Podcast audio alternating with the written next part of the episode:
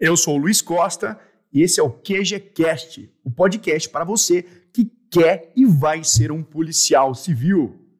Muito bem-vindos a essa live aqui. Pessoal, nosso convidado de hoje, tá? Nosso convidado de hoje, se você não conhece ainda, tá? O delegado Judson Barros, pessoal, o delegado Judson Barros, tá? Ele passou no concurso com mais de 50 anos, né? Ingressou no cargo é muito bacana a história dele, sem dúvida nenhuma, uma história de muita superação e etc. Tá? Ah, Para quem não sabe, ele também é formado em educação física, se formou em direito, entrou na faculdade de direito já com 45 anos, né? Já foi bancário, analista do Ministério Público, certo? Professor de direito ambiental também, tá? Analista da Defensoria Pública da União. Cara, muito bacana, muito legal, muito legal. Só vamos ver aqui Deixa eu ver se, ele, se vai dar tudo certo para ele entrar aqui. Eu mandei o link para ele. Doutor Judson Barros, tudo bem? Está me ouvindo? Não, tá tranquilo. Tá de boa, viu agora? Tudo bem. Desculpa, eu talvez eu tenha me equivocado e aí depois eu ah. fiquei super apreensivo. Como é que tá, doutor? Tudo bem? Tá, tá tranquilo, tudo bem. Tudo de boa. Bacana. E é só o Judson, tá? Oi? E é só o Judson. Judson, seu amigo. Pode ser, sem problema. Deixa eu só arrumar o meu fone aqui. Só arrumar aqui, tá. peraí. Que agora o meu equipamento está dando uns problemas aqui, peraí. Se vai funcionar. Deixa eu ver aqui. Você está me ouvindo direitinho? Agora eu tô, agora eu tô. Tá. Perfeito. Judson Barros, eu fiquei vendo assim, que exemplo, hein? Que exemplo de, de motivação, de inspiração para a galera. Sabe por quê? Eu falo assim, ah, eu até já apresentei o seu currículo aqui para a galera, formado em educação física, cursou direito, deu aula. Cara, que bacana. Porque hoje eu vejo muitas pessoas falando que não vão prestar, porque já passou da idade, porque acha que já não consegue mais. E eu vejo tantas limitações na cabeça da galera que se a pessoa desse uma lista para ela, a pessoa conseguiria colocar 50 itens para não fazer. É, tem muitas justificativas, né? As pessoas é, têm uma certa dificuldade para entender que essas dificuldades elas acontecem para todo mundo. Uhum. A forma que você encara essa dificuldade, a forma com que você vê isso, eu costumo até dizer: o fato é apenas o fato. A verdade que você estabelece ao fato é que vai fazer uma grande diferença. Se você quiser entender que tem mais de 50 anos, não dá mais para ser delegado, não vai dar. Eu tinha 52 quando eu resolvi fazer concurso para delegado. E entendi que era possível, deu certo. 55 me tornei delegado. Né? Passei no concurso do Acre com 52 mas vim terminar o concurso aos 54. Foi um concurso uhum. muito demorado, as fases, essa situação toda.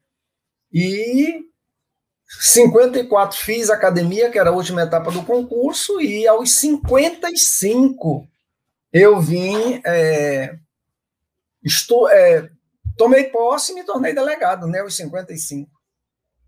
Mas foi e... um concurso muito demorado. Depois passei no Piauí também, né?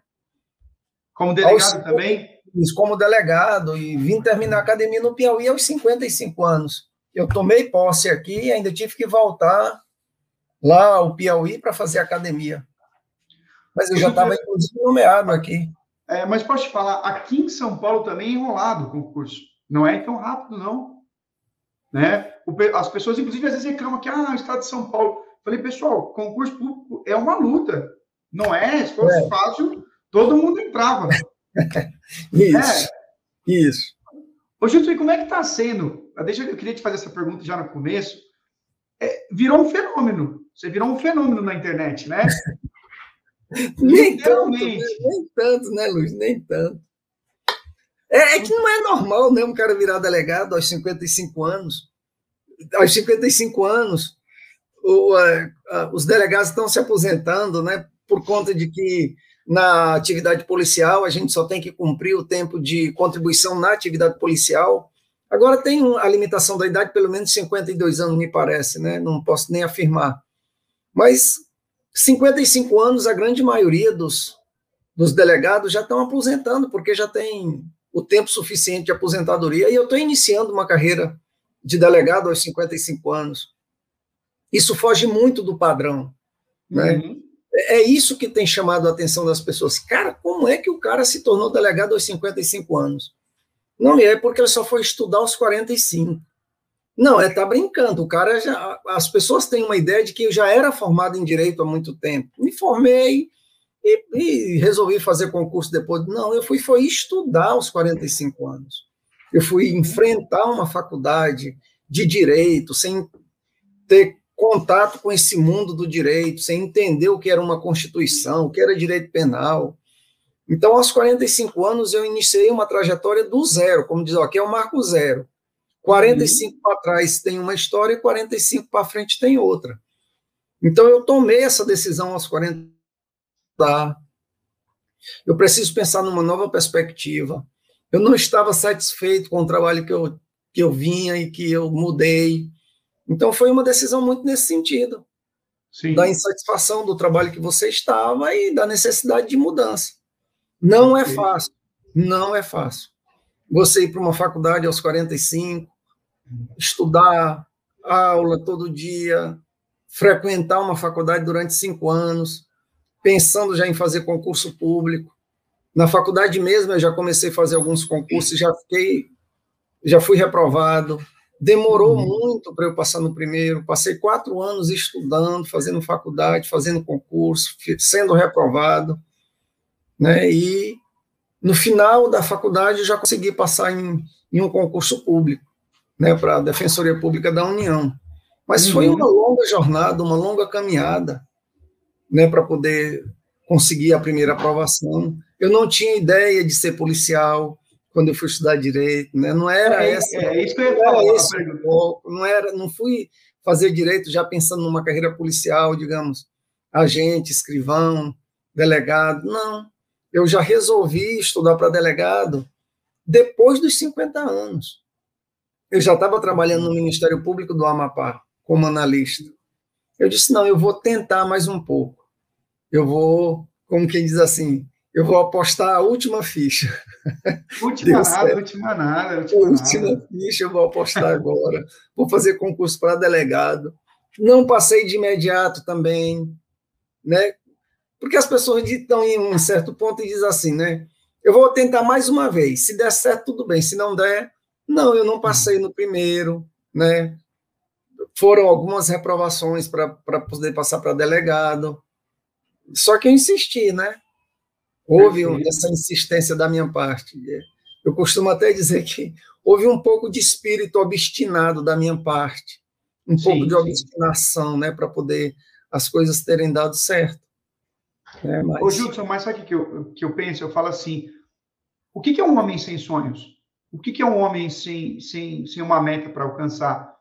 Né? Eu, eu gosto muito, eu, eu brinco assim, do, do, daquela coletânea do Rock Balboa. Até quando eu coloquei teu livro hoje, eu fiz questão de colocar a música. Eu sou fã, assisti todos. Eu tenho até um boneco. Eu também, eu sou, as minhas trilhas sonoras são todas do rock. As minhas é. trilhas sonoras são do rock balboa. E, ah, legal. As minhas trilhas sonoras todas são do rock. Que eu também ah, então eu acertei, então eu acertei. Caramba, é extraordinário. A história do rock balboa é uma coisa assim extraordinária, né? Só ele acreditava naquelas coisas todas. E se tornou um lutador. Ninguém acreditava, não tinha treinador, não tinha nada, era ele e ele mesmo. Eu li Exato. um livro. É, Conheci esse livro há algum tempo, mas já li ele algumas vezes. São dois volumes. Foi um romance escrito no Japão. Eiji Yoshikawa, o autor, e o nome do livro é Musashi. São dois volumes. Um samurai também que se propôs a fazer alguma coisa sozinho e fez uma caminhada solitária. Uma caminhada muito longa. Uma caminhada que fala de dedicação, que de muita persistência, que fala do amor, que fala de muita coisa. Então, esse esse livro do Musashi, de fato, são dois livros, essa saga, escrita uhum. em 1800 e pouco, um livro que eu tive acesso algum tempo atrás. Eu acho que mesmo antes de entrar na faculdade eu conheci esse livro, de direito. Né? E foi um livro que me marcou muito, porque era um cara solitário. O Musashi uhum. foi um, um cara autodidata, lutador, samurai, autodidata, sem orientação, sem ninguém para orientá-lo, e ele teve uma caminhada extraordinária, né? Uma caminhada de excelência. Então esse livro é um livro que de, da minha vida, porque foi um livro que me marcou muito. E eu até recomendo às pessoas que estão nos assistindo, vão nos assistir. O nome do livro é Musashi. Musashi. Muito fácil É Mu, M-U-S-A-C-H-I. Musashi. Ah, eu, eu sou fã de, de, histórias. Eu sou muito fã do Ayrton Senna, sou fã do, do Rock Balboa. histórias, e é engraçado, eu assisto muito documentário. E o que você falou para mim é a mesma coisa que eu vejo no documentário. Enquanto a gente está lutando por um sonho, enquanto a gente está batalhando, né, a, é um caminho solitário, é um caminho árduo, é um caminho cheio de incertezas. E, infelizmente, Sim. tem muita gente que ainda vem encher o saco, botar a gente para baixo, sabe? A sociedade dá a impressão que não é feita para apoiar sonhos, né? Quando a gente diz que vai realizar um sonho, dá a impressão que a gente está fazendo, é uma coisa de outro mundo. Você imagina eu dizer que ia ser delegado depois de 50 anos. Não encontrei muita gente para me dizer. Eu não encontrei foi ninguém, né? Para ser bem honesto, eu não encontrei foi ninguém para dizer vai dar certo. Não, bicho, tu tá é doido, vai ser delegado agora. Não, não fez antes, não fez concurso, vai ser delegado agora com 52 anos. Disse, é, cara, na minha cabeça já deu certo. Então, é isso que tem que ser. Na minha cabeça deu certo. Eu. E teste físico, Júlio? Como é que tu vai fazer teste físico com, depois de 50 anos, os testes físicos, o TAF, muito difícil. Falar isso aí para você? Olha, você vai terminar passando no concurso e não vai conseguir o TAF. Digo, não, cara, eu já vou, eu já sei que eu tenho que fazer TAF, então vou me preparar agora, vou treinar a partir de agora. Né? porque como eu vou passar no concurso, eu sei que eu vou chegar no TAF, então já vou começar a treinar agora. Vou começar a treinar agora para não ter problema lá na hora do TAF. E não tive, né? Fiz, fiz dois TAF e não foram e vou, lhe, e vou lhe confessar que eu fiquei com inveja de você, se é que você me permite, porque eu vi você fazendo barra e eu estou acima do peso e não consigo fazer barras.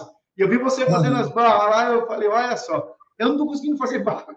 Depois que eu entrei na polícia, ganhei uns, ganhei uns quilos a mais aí, mas é, é essa determinação, é isso que, que, que né? E, e esses tempos atrás eu estava lendo Você uma... pode, é incrível isso, né? É, eu, eu, tenho dito na, nas lives que eu, com as pessoas que eu tenho conversado, olha, você também pode, só depende de você. E você pode tudo que você quiser. É você quem decide. E eu estou falando isso não é porque eu li em algum lugar, não. Eu estou falando é da minha experiência de vida. Boa. Chegou um momento que eu decidi que eu ia fazer alguma coisa, mas eu decidi com sinceridade, com honestidade. Eu decidi do fundo do meu coração, eu vou mudar minha vida agora. Eu estou com 45 anos, mas eu vou mudar minha vida agora. E mudei. Perfeito, perfeito. Eu acreditei em uma proposta, eu acreditei em uma situação, eu me dediquei para aquilo dali e deu certo de 45 aos 55 anos, eu, fui, eu fiz muita coisa muitas coisas importantes na minha vida que eu não fiz até os 45. Mas de 45 aos 55 foram coisas muito significativas. Porque eu me decidi de fazer, não foram os outros. Como a gente terminou de falar, nessa caminhada solitária, que tem algumas pessoas que estão com você, que contribuem muito, mas às vezes você encontra pessoas que não contribuem, pelo contrário, fazem comentários indevidos, que não, que não ajudam né? Eu fiz coisas assim que são pouco razoáveis para as pessoas fazerem, porque tem essa visão limitada. Não, eu já estou com mais de 40 anos, não dá mais para estar tá pensando em ser delegado, em fazer um concurso público. Os, as pessoas estão saindo da faculdade com 23, 24 anos, já com essa ideia de fazer um concurso público, só estudam, não tem outra preocupação, só tra não trabalham, como é que eu vou competir com essa galera? Aí fica criando um bocado de ideia na cabeça que não ajuda em nada. Eu sempre trabalhei, eu sempre estudei, eu sempre fui pai de família. Quando eu fui estudar para delegado, tinha jornada dupla, trabalhava de manhã e de tarde, tinha família para cuidar, criança pequena, e deu certo. Estou aqui contando a história. E por um motivo apenas, né, por um motivo, eu acreditei, acreditei no meu sonho. Eu vou fazer concurso público, me formar em direito para fazer um concurso público legal, quando estava já onde eu fiz uma avaliação que era uma situação bem favorável, que lhe põe até numa situação confortável, que você, quando chega ali, não acha que já está bom. Eu fui fazer pois, concurso para delegado, eu estava sendo analista do Ministério Público e professor da Universidade Federal do Amapá. Professor efetivo. Já, está, já estava realizado profissionalmente? Isso, eu era assim? professor efetivo. As pessoas acham que uma situação dessa ela é favorável. Não, não é. É justamente uma situação em que você se acomoda. Ah, cara, eu já estou sendo analista do Ministério Público, professor da universidade, fazendo mestrado. Eu vou bater cabeça mais com um concurso público? Não. Sim. E aí o meu sonho de ser delegado acontece. Eu vou ser delegado agora. E fui estudar, fazendo tudo isso, cuidando de família, velho, trabalhando e sonhando em ser delegado. Agora, levei muito a sério o meu sonho, não era uma coisa passageira. Perfeito. Eu acordava um dia, estava sonhando em ser delegado. Uhum. Dormia, acordava no outro dia, estava na dúvida. Dormia, acordava no outro dia, não, não quero mais ser delegado, não. Aí passava um mês, resolvido que não ia ser. Aí, não, agora eu acho que eu vou. Uhum. Não, eu tive um sonho, levei a sério esse sonho e sonhei com ele todos os dias. De manhã, de tarde e de noite. Na hora que eu acordava, na hora que eu ia trabalhar, na hora que eu ia dormir, na hora que eu estava estudando. Estava estudando, me vendo sentado na cadeira de delegado. Perfeito. Estou aqui trabalhando e sonhando no dia da minha posse. Eita, minha posse vai ser muito legal. É só uma questão de tempo. É assim que a gente faz as coisas acontecer, não é? Fenomenal, fenomenal, fenomenal. É, e eu me identifico muito com a sua história, Judson, muito, muito, muito mesmo, porque eu vou dizer para você que a minha história ela é paralela à sua. E por que, eu digo isso? Porque, no caso, eu, eu era formado em administração, eu era analista de sistemas comerciais, demorei a conseguir empresa. Eu fiz pós-graduação, fiz fui para fora do país, só que um dia eu comecei a ficar triste, depressivo, aquilo não, não me satisfazia mais. E para falar para as pessoas, porque a gente vive numa sociedade que é assim: você quer ser feliz, ganhe bem. Aí você ganha bem e não é feliz. Aí a conta não fecha. Aí um dia eu cheguei e falei em casa: falei, eu não quero mais ser o que eu estou fazendo, eu quero ser policial civil, eu sempre quis. Quando eu falei isso aí, foi a primeira coisa. Tá maluco? Você já fez pós-graduação, já foi para fora. Eu dormi 15 anos no chão, vim de baixo. Você ralou tanto para ter o que você tem agora. E você vai largar tudo o que você fez, 10 anos de estudo, para ser policial. Aí, minha mãe, na hora, falou: Meu, você tá maluco? Pô, tanto que a gente investiu, o tanto que a gente ralou. E aí, e eu digo para você. E aí foi que eu fui estudar. Eu brinco contra tudo, contra todos, sem apoio. E o mais engraçado, que depois que eu fui aprovado nas duas carreiras aqui de São Paulo, para investidor e para escrivão, eu falei assim: eu vou ajudar outras pessoas. Aí, o que, que eu ouvi, Judson? Esse é moleque, eu não era formado, eu fui entrar na faculdade de Direito já com 30 anos. É, moleque, não é formado ainda. Quem ele pensa que ele é? Ele acha que ele é alguma coisa, ele acha que alguém vai dar bola para ele, ele acha que ele vai poder ajudar, alguém vai dar ouvido. Então, eu escutei muitas críticas, muitas, muitas, muitas, muitas. E hoje eu falo, a gente, a, a gente eu falo, eu posso, hoje, tá, o QG está com mais de 2 mil alunos. Foi 2 mil alunos de um ano, é muita gente. Então é eu falei assim, é, e assim, e, então eu falo, eu, eu guardei, eu peguei esse, ah, ele é moleque, ele não é ninguém, ele não é formado, ele mal passou no concurso, deve ter passado na sorte, ou alguém ajudou ele, ou ele foi burro de ter largado uma carreira. Eu, eu, eu conheço isso bem, Luiz. Eu Você conheço. conhece isso eu estou falando de coisa é... que eu conheço bem. Né? Eu entrei Quando... na faculdade é... com 45 anos. Não, o tiozão aí só tá de brincadeira. O tiozão aí só deve ter vindo curtir aqui na faculdade. Ah. Deve ser vida boa, não tem o que fazer, vem fazer. Não, bicho, eu vim aqui foi resolver a minha vida. O quê? Com 45 anos é que você vai resolver a vida. De qual é o jeito? É o prazo que eu estou tendo é esse. Então eu tenho que resolver agora. E começa a reprovar, né? E reprova e não passa os primeiros concursos, eu não sabia o que era direito, e a coisa vai demorando, e as pessoas começam a cobrar. Sim, e mais uma reprovação. Foi, cara, mais uma, não consegui passar. Aí fiz um, um, um seletivo para estagiário. Uhum. o Ministério Público, não consegui passar. Pô, tio, não, não vai dar, você não consegue passar nem para estagiário. Eu larga isso, não, isso não vai dar certo. E aí você termina um pouco entrando nessa, nessa ideia, caramba, não vai dar certo mesmo, não consegui passar nem no concurso para estagiário do MP. Esse negócio está tá muito difícil, eu só estou perdendo meu tempo. Isso não vai dar certo, eu vou largar, eu vou parar.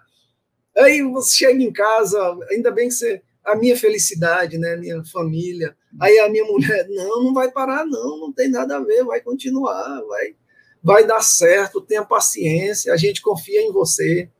Até Mas, falar isso aí. é, no geral mesmo das coisas, a, a gente vai encontrando é, as coisas desse jeito. Você precisa estar tá, e encontrando um mecanismo de blindagem para não entrar muito nessa nessa vibe da, das pessoas que, que lhe dizem isso, porque quase sempre é alguém que tem uma relação com você. Estranho não fala é pior, com né? você.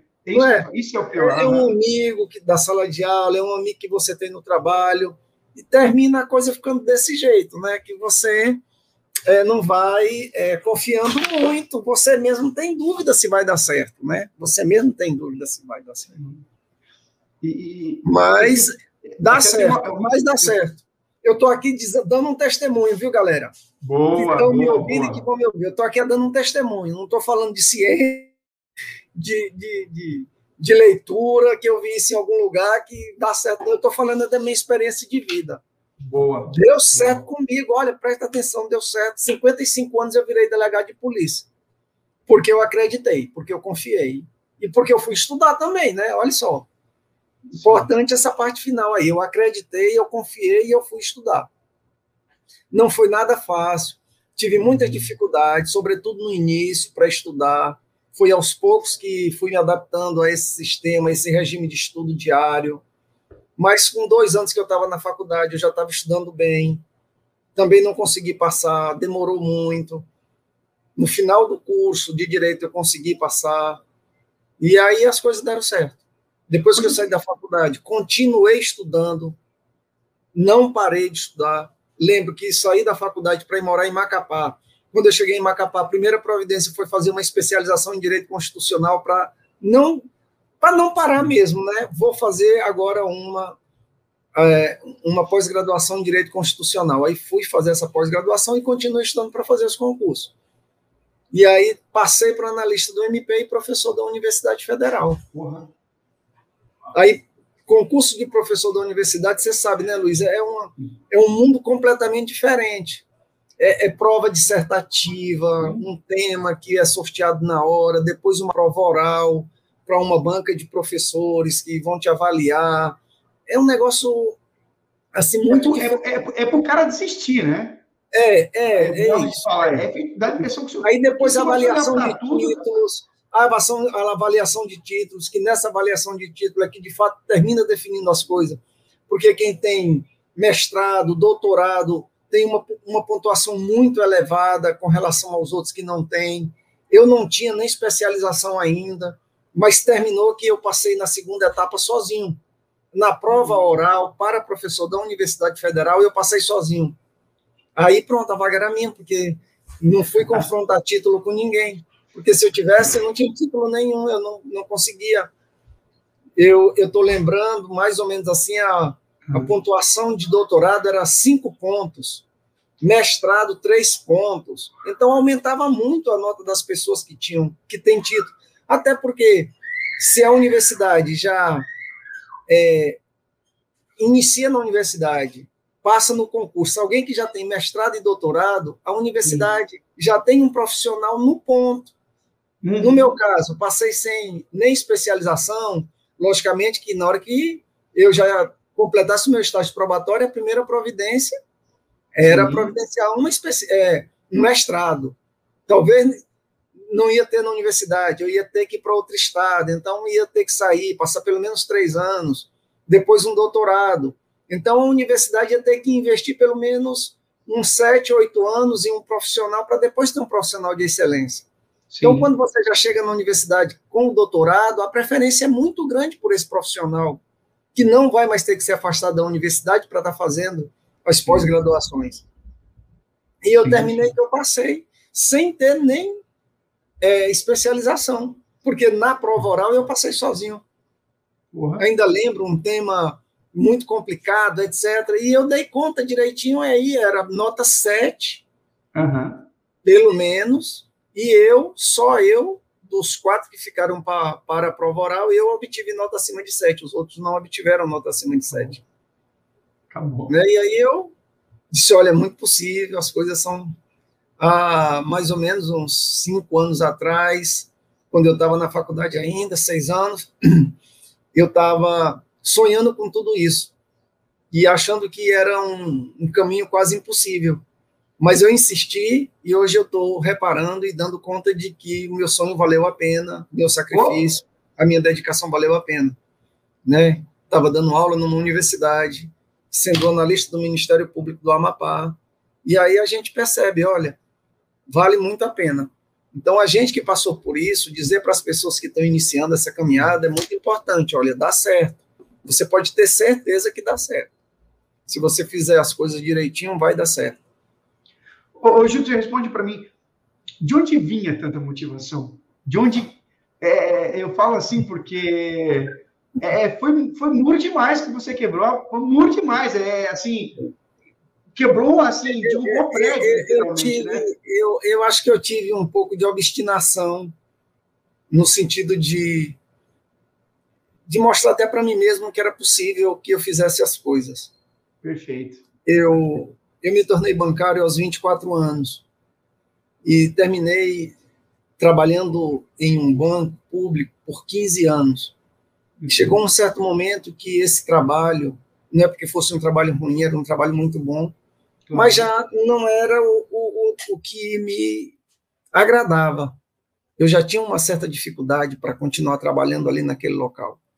Uhum. E era um emprego muito bom. E eu já tinha 15 anos. E eu resolvi pedir demissão. Eu pedi demissão da Caixa Econômica. Isso né? é, é, é, mais não um é ato de bravura, não. Eu imagino. É, mas, eu imagino. Coisas que mudam muito a, a, vida das pessoas é quando são decisões assim. Não é todo mundo, né, que Sim. tem uma coragem assim, dizer, bicho, eu tenho 15 anos de caixa econômica, eu vou pedir demissão, Poxa. perder todos os meus direitos. Mas eu pedi, né, arrisquei e estou aqui contando essa história para você porque eu tive essa essa coragem, né, de tomar essa decisão, né? Já Comecei com 24 anos, 25, mais 15, 40 anos. Eu já estava mais ou menos com 40 anos quando eu resolvi sair do meu trabalho na Caixa Econômica. Fiquei mais cinco trabalhando na Secretaria de Fazenda. Uhum. E aí foi o um momento também que eu entendi que aquilo dali não servia para mim. E não é porque era outro emprego ruim, é porque nem todo mundo nasceu para ser delegado, policial. É. Aí você está em determinada situação que você está insatisfeito, mas que você tem um salário e você termina se submetendo. Sim. Eu não me submeti. Eu digo, não, eu vou fazer diferente. Eu vou fazer alguma coisa que eu tenha satisfação, que eu, que eu tenha prazer em fazer, que é o que eu queira fazer. Então, isso foi um desafio muito, muito meu, comigo mesmo, um desafio meu comigo mesmo. E aí eu resolvi me dar a chance de estudar. Eu vou voltar a estudar, não vai ser um, uma decisão fácil, não foi, né, mas antes de avaliava dessa forma, estudar não vai ser uma decisão fácil e não vai ser também rápido, não vai ser de imediato que eu vou resolver as coisas. Então vou ter que ter um pouco de paciência. Eu tinha essa, eu, eu, eu tinha essa percepção que não ia ser fácil de resolver e de imediato também. Eu ia ter, ter um pouco de paciência. É, demorou, você vê, você vê o pessoal acreditando demorou, porque... demorou é. bastante, né? E demorou. Foram quatro anos de estudo na faculdade, já estudando mesmo para fazer concurso e não conseguia passar. Em nada, não conseguia passar em nada, nem concurso, concursos, nem, nem, nem processo seletivo para estagiário eu, eu passei nesses quatro anos nos primeiros quatro anos de faculdade. Você contando isso, cara, às vezes até duvida, né? Porque, bicho, tu não conseguir passar nem concurso para estagiário, nem processo seletivo para estagiário. tu desanima, né? Tu desanima total, desanima. Rapaz, não vai dar, não. eu vou terminar o curso aqui e vou advogar se eu conseguir passar na OAB. E a OAB já foi outro drama na minha cabeça também. Poxa. Porque eu ficava, será que eu vou conseguir passar na OAB? Será que eu vou conseguir? Isso não vai dar, não vou passar nem na OAB. Mas eu consegui passar na OAB ainda na faculdade, né? No nono período eu arrisquei e terminou que deu certo, eu passei logo. E eu digo, ó, pelo menos a OAB já está garantida. No próximo semestre, quando eu terminar o curso, eu já vou tirar o OAB e já vou arranjar em um escritório para trabalhar e alguma coisa. E Fenomenal. Vou continuar fazendo os concursos, né? Mas terminou que eu já saí da faculdade empregado na Defensoria Pública da União. Terminei décimo período, estava concluindo e aí fui nomeado para analista da Defensoria Pública da União. Caramba. Mas muita dedicação, né? Muito estudo. E isso, né? Essa perspectiva de, de mostrar para mim mesmo que era possível fazer as coisas. De, eu não tinha uma, uma ideia de, de mostrar isso para outras pessoas, para ninguém, nem para as pessoas que de repente possam ter me dito alguma coisa que não foi tão agradável. Não, vou mostrar para essa pessoa que eu não nunca pensei assim não. Mas era eu comigo mesmo. Era eu comigo. Eu precisava mostrar para mim mesmo, eu mesmo. Não é possível fazer. Resolvi ser delegado e pô, isso é eu comigo mesmo. Eu vou ser delegado. Eu gosto muito de uma frase que diz assim: é, o que é. Eu, eu gosto, eu falo isso em sala de aula, eu falo assim: o que você faz fala tão alto que eu não consigo escutar o que você diz.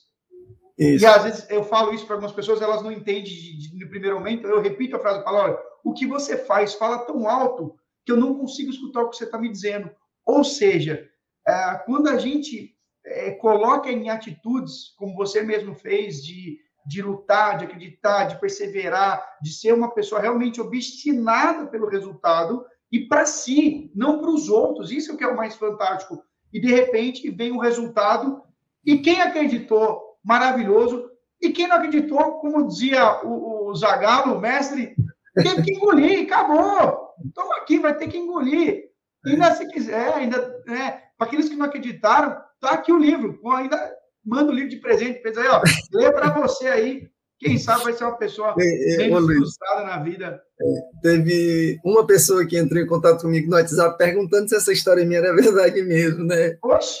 Essa história sua, logo na história do livro, né? Quando eu lancei o livro, etc., ah. aí ele disse: tire umas fotos aí do livro para mim, mande.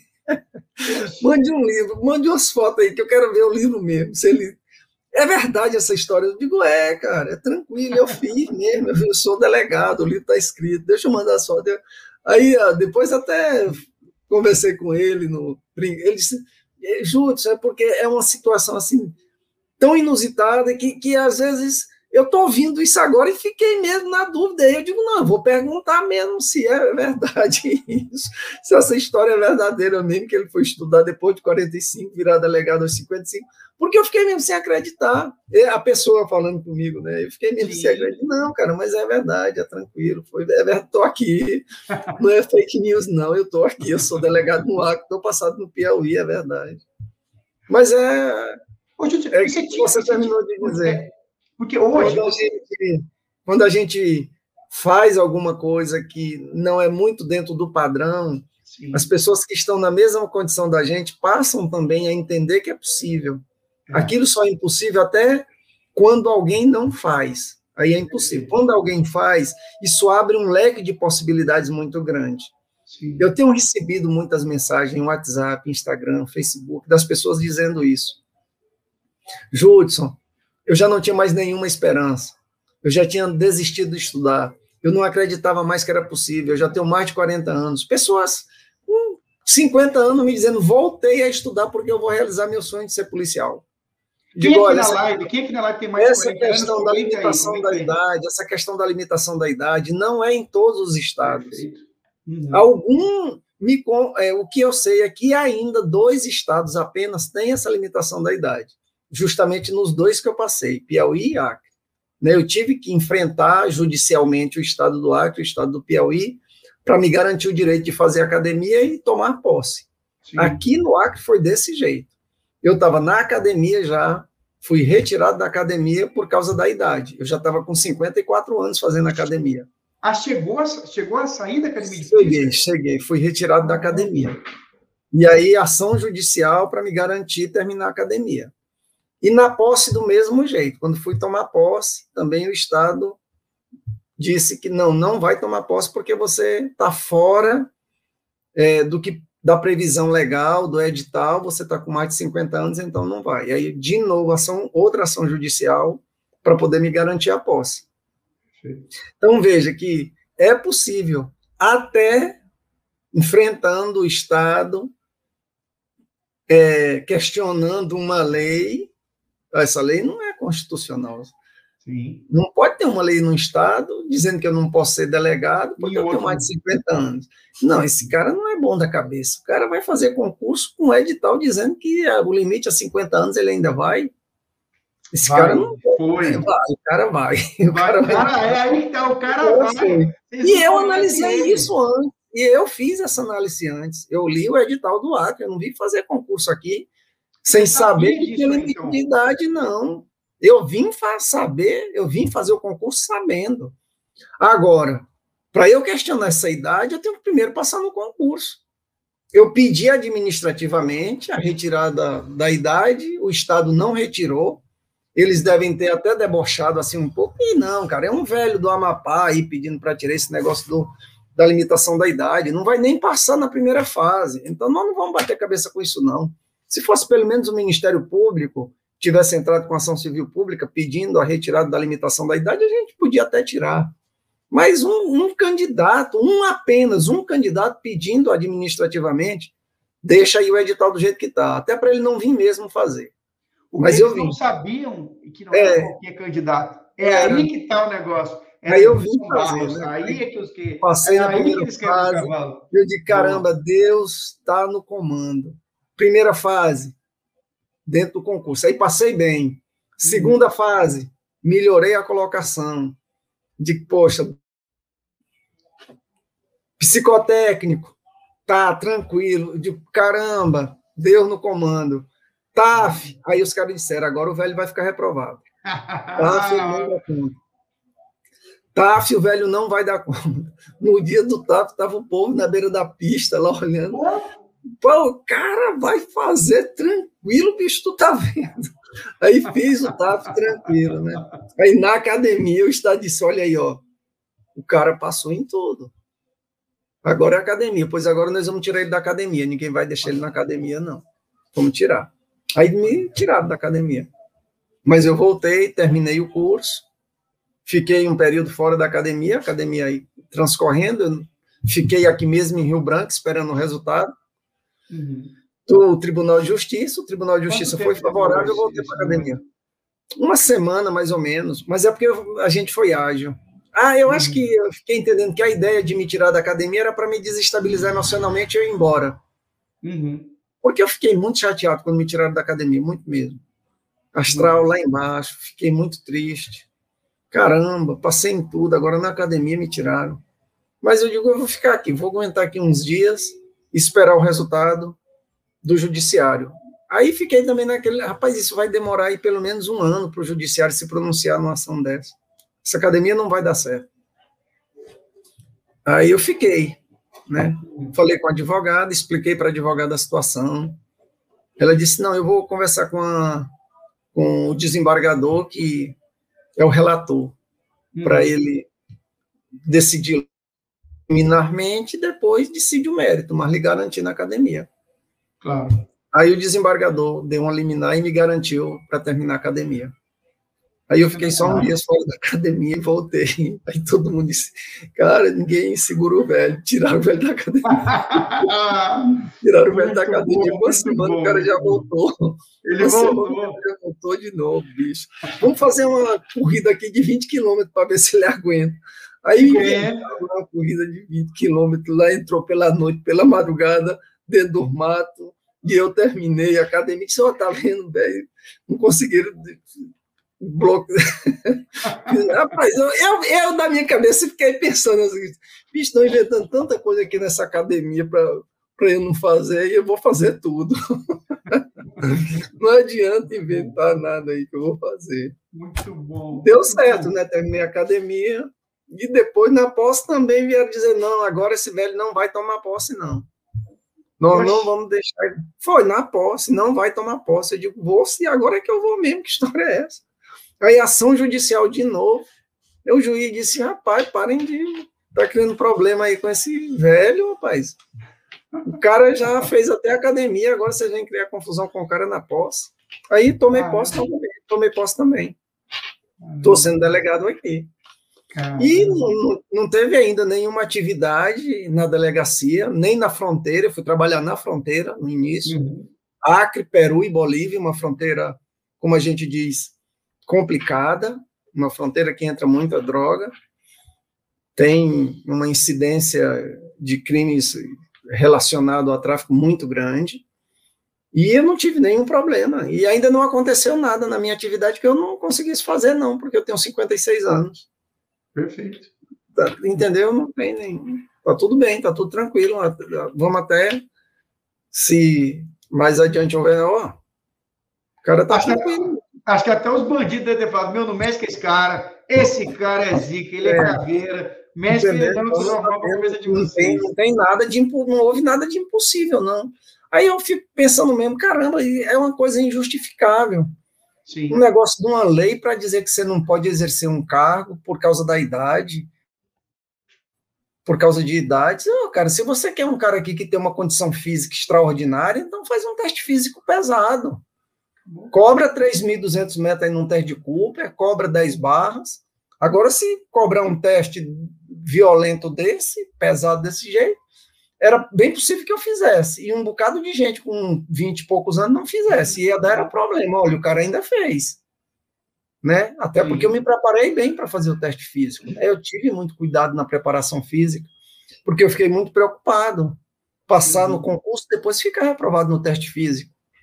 Né? Vim fazer o teste físico aqui no Acre, com 53 anos, e no Piauí eu fiz com 55.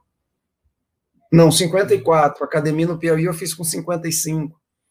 Então eu, eu tinha uma, um cuidado especial com a minha condição física para não ficar reprovado no TAF.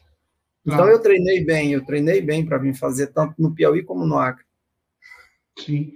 E, e Júlio, uma pergunta. Hoje você é inspiração para todos nós, literalmente. Eu estou vendo no chat aí um monte de gente falando inspirações. Mas quem é que foi a inspiração do Judson? Teve alguém que se inspirou e falou assim: é, rapaz, ou não. Você falou, meu, porque você, é você tem dois cenários, né? Se ninguém conseguiu, eu posso ser o primeiro, ou se alguém já conseguiu, eu também consigo. Teve... Olha, eu vou falar uma coisa pela primeira vez. Claro. Numa live. Pela primeira vez eu estou falando isso. No livro tá. Quando eu tinha por volta de 30 anos, eu resolvi conhecer o mundo. E desisti da ideia porque não tinha dinheiro. Como é que eu vou viajar o mundo se eu não tenho dinheiro? Custear uma viagem. E era viagem de mundo mesmo. Conhecer a América do Sul toda, conhecer a América Central, conhecer a América do Norte. Isso mesmo. E um belo dia tive uma ideia de que era possível. E andei as Américas, conheci Estados Unidos, México, Guatemala, El Salvador, Costa Rica, Panamá, América do Norte, né? América Central, América do Sul inteira, todos os países da América do Sul, andando de bicicleta. Andando de bicicleta. Eu conheço as Américas pedalando. Eu tinha por volta de 30 para 32 anos quando eu fiz isso, porque foram duas viagens, uma viagem de América do Sul e outra de América do Norte e América Central. Quando eu tomei a decisão de estudar, porque eu pensei isso. Né? Eu fiz essa avaliação. É um cara que decide que vai conhecer o mundo e sobe numa bicicleta e, e vai e faz ele pode fazer muita coisa. Ele pode fazer muitas coisas. Mas eu leio algumas coisas. Uhum. E na minha caminhada encontrei também com algumas pessoas que me referenciaram, que serviram de referência para mim. Pessoas assim, muito simples. E as minhas leituras também ajudaram e me ajudam muito da minha vida. Eu levo muito a sério o que eu leio. E na minha caminhada eu encontrei um cidadão chamado João Renault. Mas essa minha viagem de bicicleta ela foi extremamente decisiva e ainda hoje é, porque ela é uma referência na minha vida. Quem decide uma coisa dessa e vai e faz e confia e dá certo e termina e conclui, ele termina indo a um ponto assim de, de ter muita confiança quando se propõe fazer alguma coisa, né? Eu vou escrever um livro, e aí a gente sabe o que é que tem que fazer, tem que sentar numa mesa, pegar um computador e, e montando as ideias, e monta, escreve o primeiro capítulo, e depois o segundo, e depois o terceiro, e depois o quarto, e volta para ajeitar o primeiro. Então, essa essa decisão que o ser humano precisa ter quando quer fazer alguma coisa, porque ele pode fazer. Então, você perguntando um pouco dessas referências, uhum. e eu retrato um pouco, inclusive, da minha vida mesmo, né? para que tivesse confiança de fazer alguma coisa. Mas não falei do Renault. Sim. Do João Renault. O João Renault é um cara que nasceu no interior do Maranhão como eu, na minha mesma região. Mas eu já vim conhecer o João Renault já ele sendo professor da Universidade Federal do Piauí de história. E aí eu conheci esse cara e fiquei amigo dele. E aí descobri que ele era de Fortaleza dos Nogueiras e eu de Carolina duas cidades lá do interior do Maranhão. Ele é um pouco mais velho do que eu.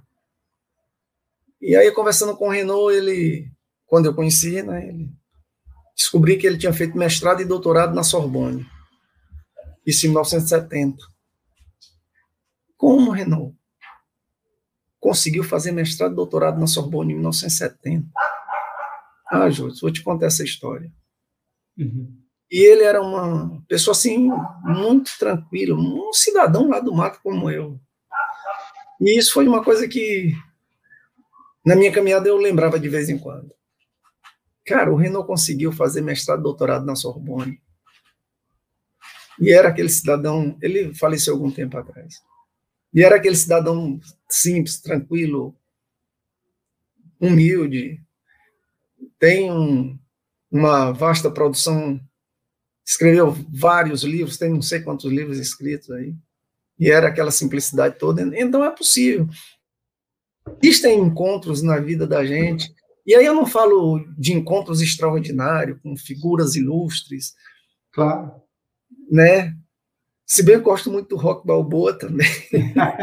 Não, eu você, eu, você eu, eu, falo assim, eu, falo, conversando agora, Caramba, a personificação do rock balboa. Tá louco, bicho, a primeira primeiro filme do rock aqui, é, ainda eu lembro do filme inteiro, todo. Eu, eu já vi o filme umas 100 vezes, sei lá, ou mais.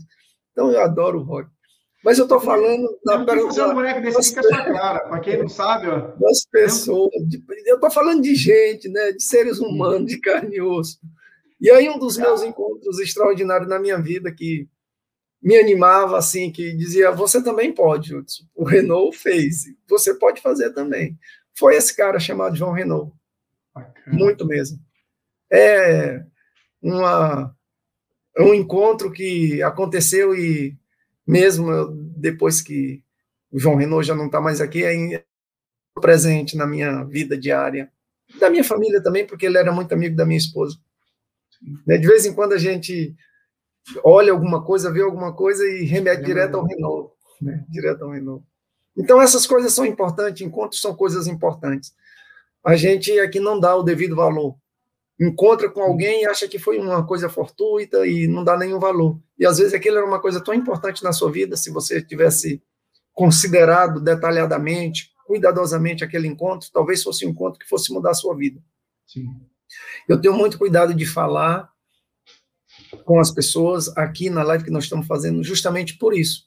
Uhum. Porque o que a gente fala aqui, o que, como a gente diz, como a gente comenta, Isso pode servir para é, animar muito as pessoas, para criar um, um, uma situação de, de muita esperança ainda na vida de muita gente. Então tem que ter muito cuidado na hora de falar para não criar um, uma situação diferente, né? Em vez da gente estar tá cuidando de dizer para as pessoas que é possível, que elas podem, criar uma esperança no coração delas, a gente está desanimando e desestimulando. Então, muito cuidado. Então, mesmo no encontro virtual aqui com as pessoas, eu tenho esse cuidado, né, de Sim. ser um encontro bom, um encontro positivo, um encontro que amanhã alguém diga, eu vi o Judson com o Luiz naquele dia e de fato foi muito legal ter ouvido eles e eu estava tão desanimado, tão desanimada e eu vi que é possível fazer as coisas. Daí a gente ter esse cuidado e essa disposição também, né, de estar tá conversando com as pessoas. Total. Eu, eu falo assim, é, eu estava lembrando, estava me contando da sua história, e eu consigo remeter a sua história às cenas do filme. Você já deve ter feito isso, né? Tem uma hora que, é, que o Rock quer lutar, eles não deixam o Rock lutar. Eles proíbem o Rock lutar. Os caras falam, então manda ele fazer um teste físico. Aí ele vai e faz o teste e passa. Aí mesmo assim eles na, bloqueiam o Rock, vai, recorre. Então fala, é, eu lembro dessa história. E você me contando, eu lembro quando ele foi lutar com o Apolo. O Apolo era um cara três vezes maior que ele, maior, mais forte, mais preparado, né? Foi lutar no país do cara. Então eu falo assim, você foi lutar na, nas regras deles. Foi lutar nas regras deles, ou seja, regras que não te beneficiavam e que você sabia que não te beneficiavam. Em momento algum, você sabia disso. Você foi lutar com regras que não te beneficiavam. Pelo contrário, regras que poderiam te prejudicar. E, e numa situação pouco animadora, né? Você ir para um jogo, você ir para subir um ringue sabendo, já, que... sabendo que já está já tá quase perdido, né? Você já entra numa situação psicológica desfavorável. Caramba, eu estou indo participar de um concurso que já tem limitação de idade. Então, não é um aspecto emocional muito favorável. Sim. Você ir para um certame desse. Né? Só você mesmo confia, acredita, aquela decisão, não, eu vou e eu vou é para fazer as coisas bem corretas, o melhor que eu posso fazer. Se eu passar, depois eu resolvo isso. Mas eu tenho que passar, eu tenho é que passar primeiro nesse negócio para depois resolver. Eu não posso ir, ir pleitear o meu direito junto ao Estado se eu não passei. Eu não tenho esse direito. É, você nem passou em concurso? Não, eu, eu passei. Agora eu vou ver a via adequada, legal, né? A via adequada e legal para poder pleitar esse meu direito. É, Porque é, é, o atalho não é legal, né? Não. Poderia pensar assim numa situação, não. Eu vou manter um contato aí com uma pessoa que tem muito poder, que decide para me garantir. Não, eu não fui atrás disso. Não fui. Falar aí com uma pessoa que é todo poderoso, que vai dizer, ei, para aí com esse negócio aí com esse cara. Não. Fui na via correta, na via prevista constitucionalmente legal, vou recorrer ao judiciário. Se me acudir, se for favorável. Mas eu estava muito decidido que eu ia, eu ia longe para garantir o meu direito. Se o Estado aqui nega, mas olha, já na primeira instância, né, para a academia, Sim. um juiz já garantiu logo na primeira instância, tá certo, não pode. Né? O Estado foi que recorreu para o segundo grau né? Porque perdeu na primeira, recorre para o segundo, na segunda, no, aí nesse momento, o Tribunal de Justiça entendeu que eu não tinha o direito e depois reco, é, reconsiderou a decisão e disse não, ele tem o direito. É porque a gente não estava sabendo de tudo. Sim. O, o Estado que levou o recurso para me tirar da academia não contou a história toda, só contou uma parte. Não, tem mais esse pedaço aqui, mais para frente aqui, ó, o Estado só contou até aqui, tem outro pedaço aqui mais na frente. Então, quando o tribunal conheceu a história toda, disse, ei, volta o cara para a academia, ele tem o direito. Tá Mas dentro das regras, dentro do que é previsto na Constituição e nas leis, nada fora do padrão. É importante a gente dizer isso também, porque quando você faz as coisas honestamente e corretamente, o resultado é, é muito garantido. Sim. Fazer ou resolver, fazer uma caminhada e estar tá procurando atalhos, isso não é muito garantido. Sim. Mais na frente, em qualquer momento, isso pode lhe trazer transtorno, dificuldades. Então, a caminhada correta é a que deve ser feita. Né? O caminho correto é que deve ser trilhado, sem atalhos. sem Dá atalhos. mais um livro. Dá mais é. um livro. Sem atalhos. Boa. Isso. Mais um livro, sem atalhos. É isso mesmo, é isso mesmo. Sem atalhos e, e que, como disse, né? A gente fala assim, é mais pessoas para desmotivar e, e menos pessoas para apoiar. E tem uma frase que eu gosto bastante também, fala assim, né? Eu falo muito para a galera que chega para mim, que o pessoal já chega para a gente, deve chegar para você também, um monte de objeções, né? Ah, Judson, me ajuda, pelo amor de Deus. Mas já chega te jogando um balaio cheio de, de objeções. É. E eu falo assim, você é o maior patrocinador dos seus sonhos. Se a gente não for o maior patrocinador dos nossos sonhos até aqui, quem é que vai ser? E, e é o que você falou, quando a gente faz a coisa pelo certo, tem alguém lá de cima olhando, tem um é. universo, independente da religião da pessoa, mas tem alguém olhando, tem alguém olhando, tem alguém acompanhando e a, e a coisa, a coisa acontece como tem que acontecer, né? Ó, ó o que que ó, você viu o comentário aqui, de lá? Eu tô com os olhos cheios de lágrimas. é. Olha lá, o pessoal comentando lá, o Marcos comentou. Deus foi seu advogado, é, com certeza. É. Marcos. Boa, boa, boa, boa. Muito legal. Então, muito bacana, muito bacana.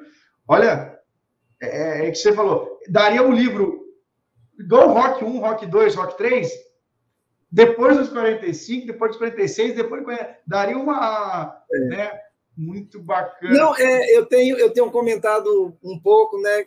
Estamos é, primeira edição do livro agora, né? Depois dos 45 na prorrogação. Só que essa, essa prorrogação possivelmente vai se estender, porque uhum. tem algumas coisas ainda para fazer, para acontecer.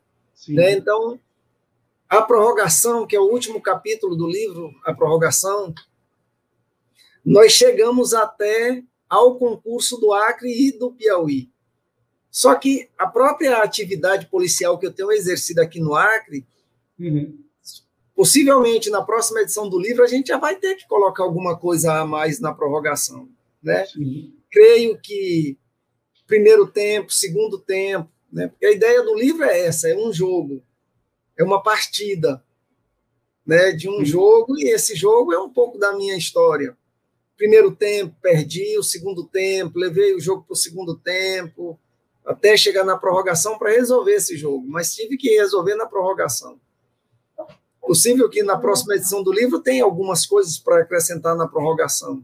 Né? A gente a gente tem, continua tendo sonhos do mesmo, da mesma forma, do mesmo jeito, objetivos, coisas a fazer, né? e coisas grandiosas. Não num sentido de estar tá pensando exclusivamente na gente, mas é porque tem pessoas no entorno da gente, família, filha, a Is Valentina agora com cinco anos, eu tenho dois filhos adultos, né? E da própria família e de outras pessoas, e da experiência como delegado.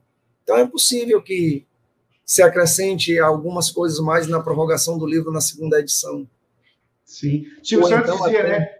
Eu, eu, olha só. de transpiração e 10% de inspiração. É né? isso. E a, a, minha decisão de estudar, eu estava envolvido numa questão ambiental no Piauí muito grande, né? Eu fui ativista ambiental lá no Piauí há algum tempo nesse momento da decisão de estudar. Né? E isso me motivou um pouco também a ir para a faculdade, né? essa questão da, da militância na área ambiental como ativista ambiental. E eu falo disso no livro, né? Dessa, dessa militância, dessa, desse momento que eu me envolvi muito com questão ambiental no Piauí. Eu coloco isso no livro. Sim. E, mas eu não coloco detalhadamente que isso foi uma parte da motivação também para estudar. Então é, é, possível até que a gente esclareça mais sobre, sobre isso, né? Porque a gente precisa de motivação para fazer as coisas. Sim. Quando você decide fazer alguma coisa é porque você está se sentindo motivado para aquilo dali. Tem alguma coisa acontecendo na sua vida para que você tome decisões, né?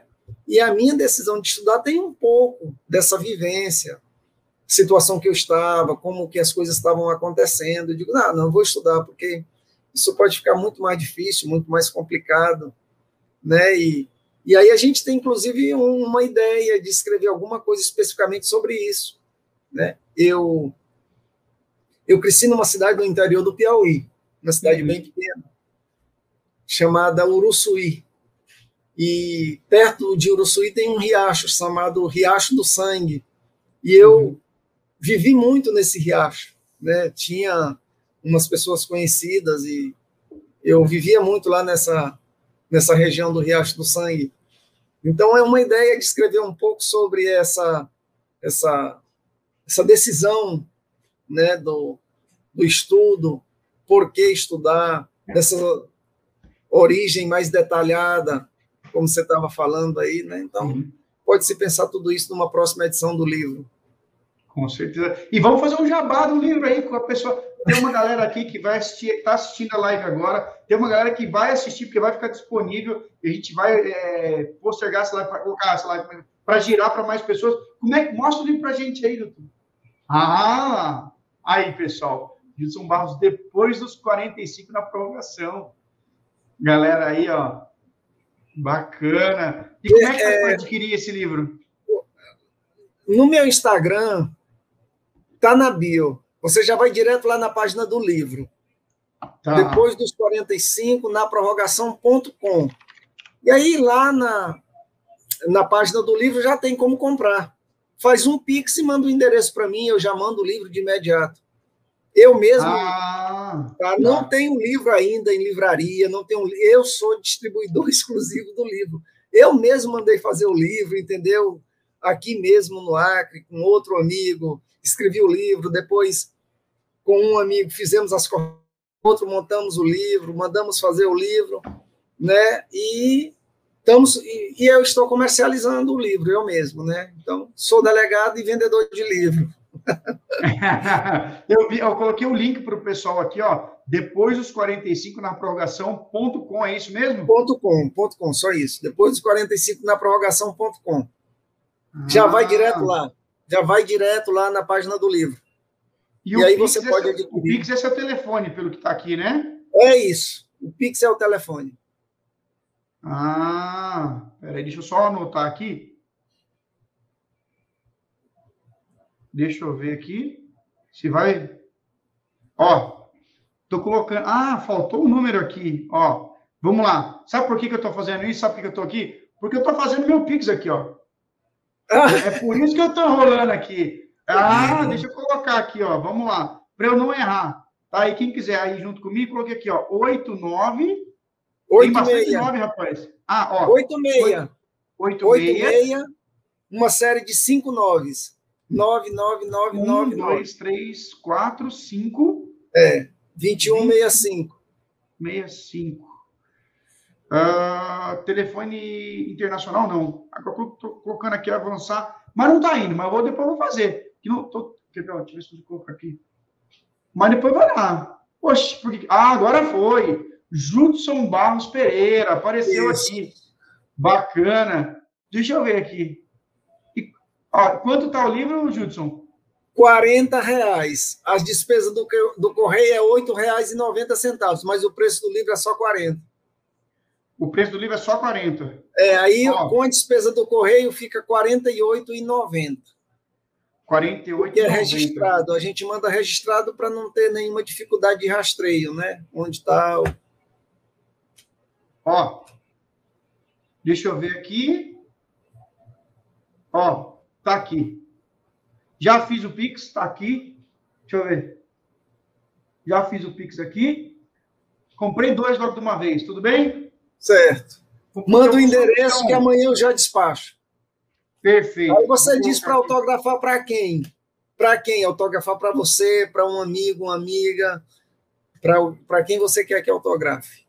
Ó, um é para mim, um é para tá. mim, e o outro eu vou sortear para os alunos do QG. Tá certo, tá tranquilo. Vou sortear. Então, já coloquei aqui. Daqui a pouco eu mando comprovante para você no Instagram. Já adquiri tá. meus dois livros aí. E quem quiser que compre o seu aí. Pronto, vou ficar.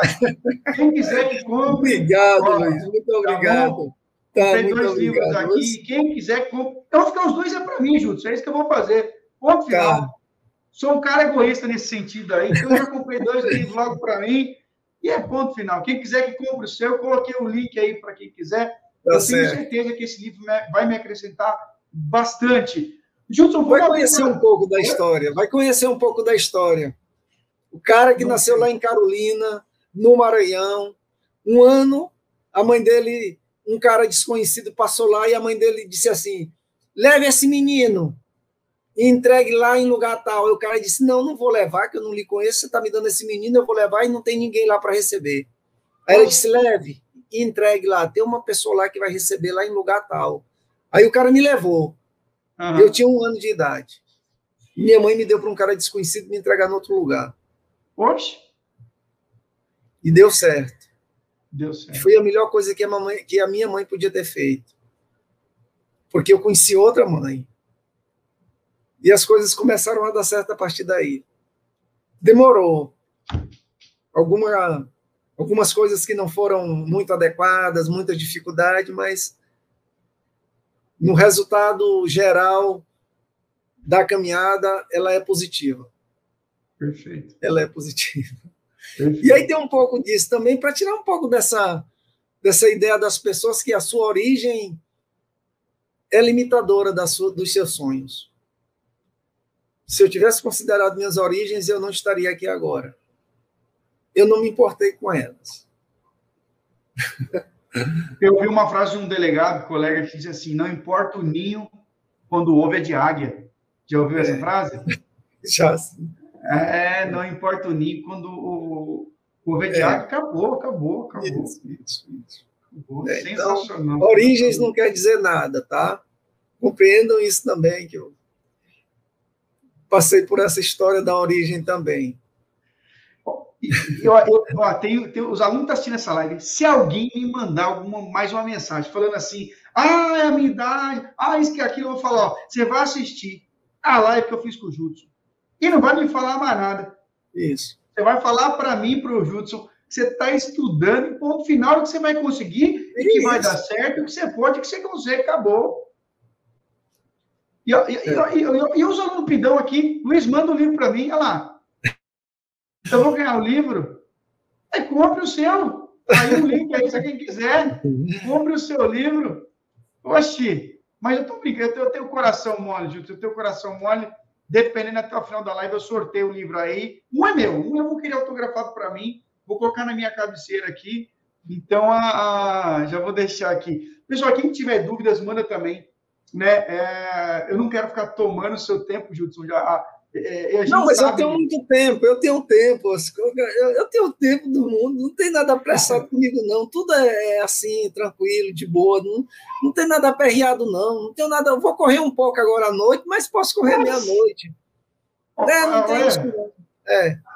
Judson, olha, parabéns. É assim, eu só tenho a agradecer. Eu falo, tem coisa que é, é lá de cima que vem para a gente, essa live fenomenal você é uma pessoa humilde demais, simples, determinada, um exemplo de motivação. É, é, é fantástico histórias assim. É raro histórias assim e é fantástico. É, ensina muito para a gente. Ensina muito, muito, muito. Ô, ô, Luiz, eu vou falar uma coisa para você é, é importante também para as pessoas entenderem isso. Até para quando elas chegarem também em algum lugar, elas não mudarem.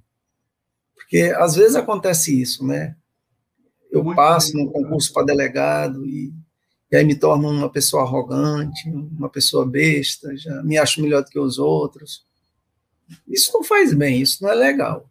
Você, certamente não estaria aqui fazendo uma live comigo se você tem conhecimento. O delegado lá é muito besta, é muito bobo. É um cara. Não, cara, não é assim a vida, não.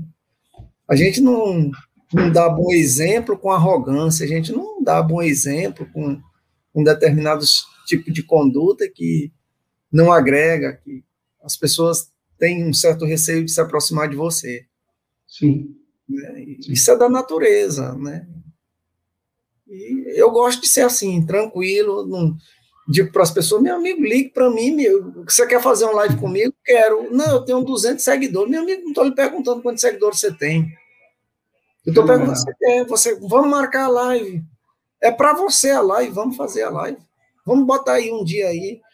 Tem tempo daqui na, aqui, eu tenho um tempo. Eu só trabalho só de manhã e de tarde, eu tenho a noite toda.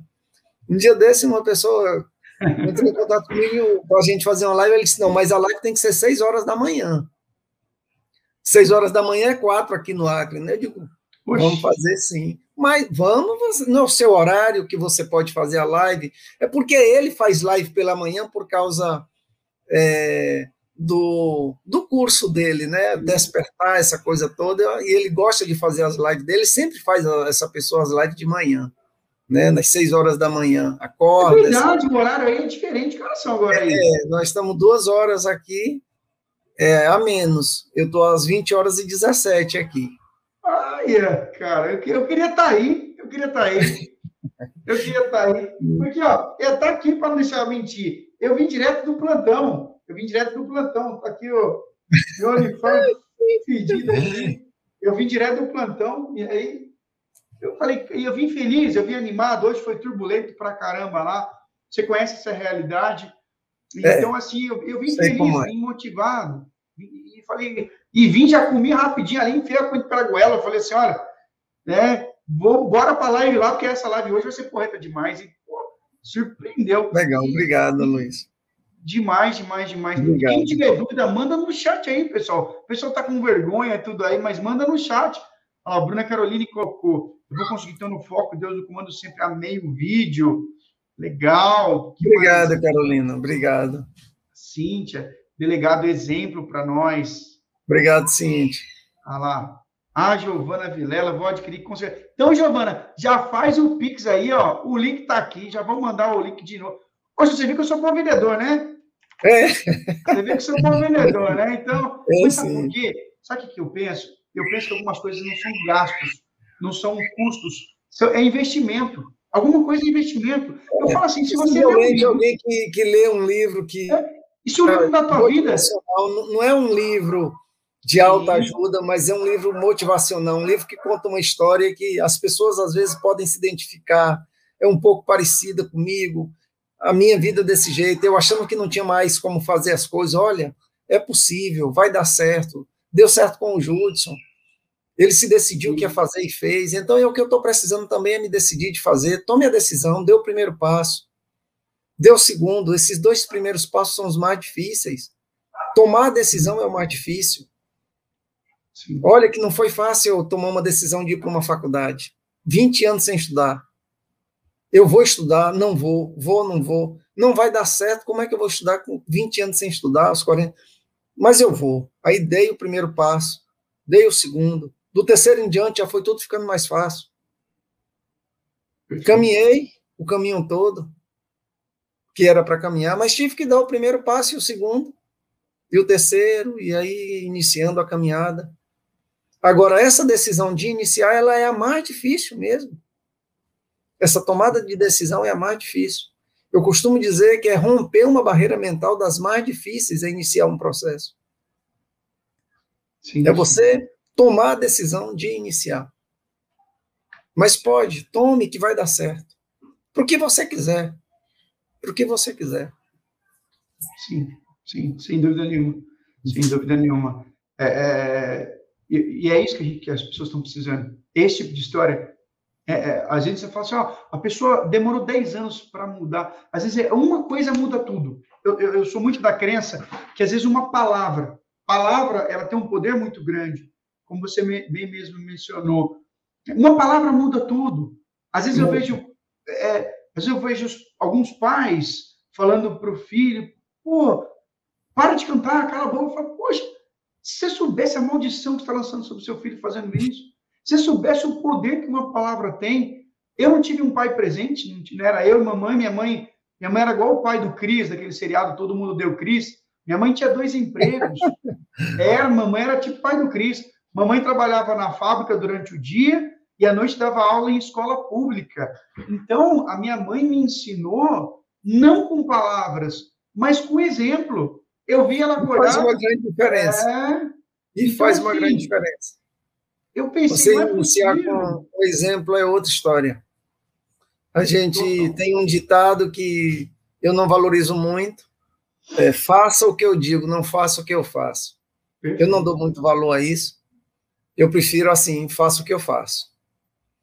Tenho dois filhos adultos e me esforcei muito para dizer para eles isso. Mudei comportamentos, atitudes, porque eu precisava dar bom exemplo para os meus filhos. Meus filhos aprender com o meu exemplo. E eu tenho a felicidade de ter dois filhos adultos que dizem para mim assim: eu não preciso de exemplo fora de casa, eu tenho um bom exemplo dentro da minha casa, meu pai. Eu tenho uma filha de cinco anos e eu me esforço muito para dar bom exemplo para ela. Eu espero não chegar a esse ponto de dizer para ela que faça o que eu digo, não faça o que eu faço. Eu quero dizer para minha filha assim: faça o que eu faço, porque está certo. Faça o que eu faço. Isso não é fácil, não. Isso não, isso não é muito comum e não é fácil. Sim. Você ensinar dando um bom exemplo mas vale a pena o esforço. E, e digo isso com, com muita humildade também. Não é de nenhuma forma querendo me vangloriar de qualquer comportamento extraordinário. Não, não tem isso comigo. Sim. Eu sou muito simples, muito tranquilo, eu só procuro fazer as coisas corretamente para não ficar sem dormir. Eu, eu, gosto de deitar e dormir e estar despreocupado, mesmo uhum. sendo delegado, Aí eu extrapolei lá na delegacia e eu, não vou nada, faço tudo direitinho, que eu quero dormir de noite. E hoje mesmo eu quero deitar e dormir, então é tudo bem no limite do certo mesmo. Não é que eu sou legalista, claro que não, não é essa visão de legalidade, não, é de honestidade comigo mesmo. É de cuidado comigo e com minha família. Né? E, ó, o melhor, o melhor sono que existe é o sono pós-plantão. Depois que o pessoal entrar na polícia, eles vão entender que o melhor sonho do mundo é o pós-plantão. Porque você, quer queira que não, você vai dormir assim com os anjos, né? Eu falo, poxa, nossa, olha lá o pessoal comentando, ó. Verley, leve seu sonho adiante, Verley. Verley, leve o seu sonho adiante. Não desanime pode acontecer algum momento de dificuldade, mas não desanime, porque ele é possível, pode ter certeza. Né? Ah, ele é, vai se realizar. Muito bacana. Olha, velha com 37 anos, o que é isso? Você está adolescente ainda. É um bebê. Você está com essa ideia. Quem, quem for, olha, é, é umas verdades estabelecidas é umas coisas estabelecidas, né, Luiz? Que a gente não entende. Quem foi que disse que não pode ser feliz depois de 37 anos, depois de 40, depois. Que história é essa? Onde é que está escrito? Como é que a gente acredita em tanta coisa que a gente nem questiona se isso é verdade mesmo? Tem limite de idade para fazer determinadas coisas, que você não pode fazer isso depois de 30, depois de 40, depois de 50. A gente não sabe nem quem diz isso, onde é que está escrito, quem determinou isso. Exato. Né? Então, não dá para. Tem que questionar essas verdades. Não pode ser delegado depois de 50? É, me disseram, mas eu não acreditei, terminou que deu certo, porque eu não acreditei. Ó, oh, não vai dar certo ser delegado depois de 50 anos. Vai, eu acreditei que dava, não considerei, terminou que deu certo. Porque você decide se vai dar certo ou não. Não é os outros. Exatamente. Exatamente, exatamente. E olha o tanto de. Ah, Guilherme, reprovei três vezes e hoje faço faculdade. Isso para ser Gratidão, Judson Fé em Deus sempre. Ô, Ô, Guilherme, vai ser sim. Vai ser. Pode ter certeza. Não desista. Vá adiante. Confie. Muito bom, muito bom. Faça a sua parte. Não se planta arroz e colhe feijão. Só se colhe o que se planta. Exatamente, exatamente. É, Judson. É, eu, quando eu falei, eu falei que você tinha é, se tornado um fenômeno e eu não falei da boca para fora, nem para puxar o saco, não, mas eu falei porque, olha, todo mundo que eu conto a história, todo mundo que eu conto a história fica motivado, determinado né? É isso que gera, é isso que gera nas pessoas. Então, é, é essa sensação, acho que Todos nós temos um propósito nessa terra, no mundo, né? E. O, o então, Edivaldo assim, falou um pouco antes. O Edivaldo. Não foi? Falou que virou a chave aos 45. Foi, foi. É, o Edivaldo. O, o Edivaldo, eu, eu queria dizer uma pequena coisa para você, rapidinho. Eu descobri nessa caminhada que o campo de jogo está aqui, ó. Eu conto no livro. Eu descobri. Eu não li, não. Eu descobri. Eu joguei o primeiro tempo, perdi, fui goleado. E aí eu percebi que eu não jogava contra ninguém, que o resultado do primeiro tempo era de inteira responsabilidade minha, porque o campo de jogo estava na minha mente. Eu jogava contra mim mesmo, eu escalava os jogadores que eu queria, e todos os jogadores estavam aqui. Agora, determinados jogadores lhe levam a um lugar, a um resultado, e outros jogadores lhe levam a outro lugar. Mas o jogo é você contra você mesmo. Você não joga contra ninguém, nem ninguém joga contra você. O resultado da sua vida, dos seus objetivos serem alcançados ou não, depende dos jogadores que você escala na sua mente. O campo de jogo é mental. É você contra você mesmo. Eu mudei os jogadores no segundo tempo. Eu estou falando da minha experiência de vida. Eu vou mudar esses jogadores. Eu percebi os jogadores que jogaram no primeiro tempo, que eu escalei, e me deram prejuízo. Eu fui, eu fui goleado. Eu perdi o jogo no primeiro tempo. Eu fiz essa análise e eu mudei alguns jogadores. Eu consegui empatar o jogo no segundo tempo. E na prorrogação. Agora, porque houve mudança desses jogadores mentais você tem inteira responsabilidade e autonomia para escalar quem você quiser. Isso faz uma grande diferença na sua vida. É isso que faz a grande diferença na sua vida. É quem joga no seu jogo, no seu campo mental. Esses jogadores é que são decisivos. Mas é você contra você mesmo. Concurso público é a mesma coisa. Você não vai lá jogar contra ninguém, você não vai fazer concurso competindo contra ninguém. Você não está lá 10 mil candidatos, 100 vagas, aí você acha que está indo fazer melhor do que os. Não, você vai fazer o melhor que você puder. Se prepare e vá lá e faça. O jogo é você contra você, não tem ninguém jogando contra você. Você é quem resolve isso com você mesmo. Quando você começa a ter essa compreensão e essa percepção da vida, você passa a ter uma atitude de não mais estar encontrando culpados pelos seus insucessos. Você começa a entender que as coisas não estão bem ajustadas no seu campo mental. Que quando você ajusta, as coisas começam a caminhar diferente. Eu não estou aqui dando aula de psicologia, nem de neurolinguística, nem de coisa nenhuma, que eu não entendo nada disso. Eu estou aqui falando da minha experiência de vida. O que foi que mudou a minha vida? Apenas isso.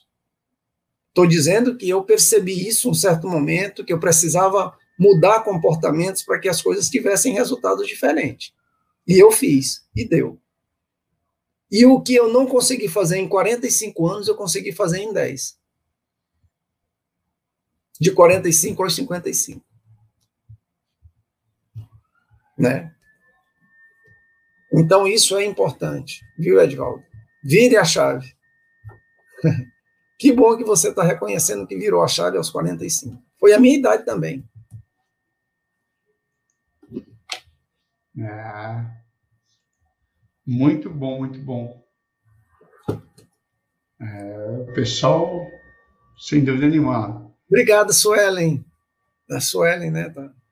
Suelen, parabéns, doutor Judson, por sua determinação e por seu exemplo de vida. Isso só me dá mais vontade de continuar é, Pernambuco em foco no concurso da Polícia de São Paulo. Ah, muito bom, muito bom. Tô, todo ser humano, as maiores desafios está em si. Bacana. Olha lá. O Edivaldo, o Edivaldo respondeu, doutor. Olha lá. É, eu contra mesmo. Força e honra. Vamos conseguir sim. Temos que ser felizes agora. Muito bom, muito bom. Parabéns, doutor.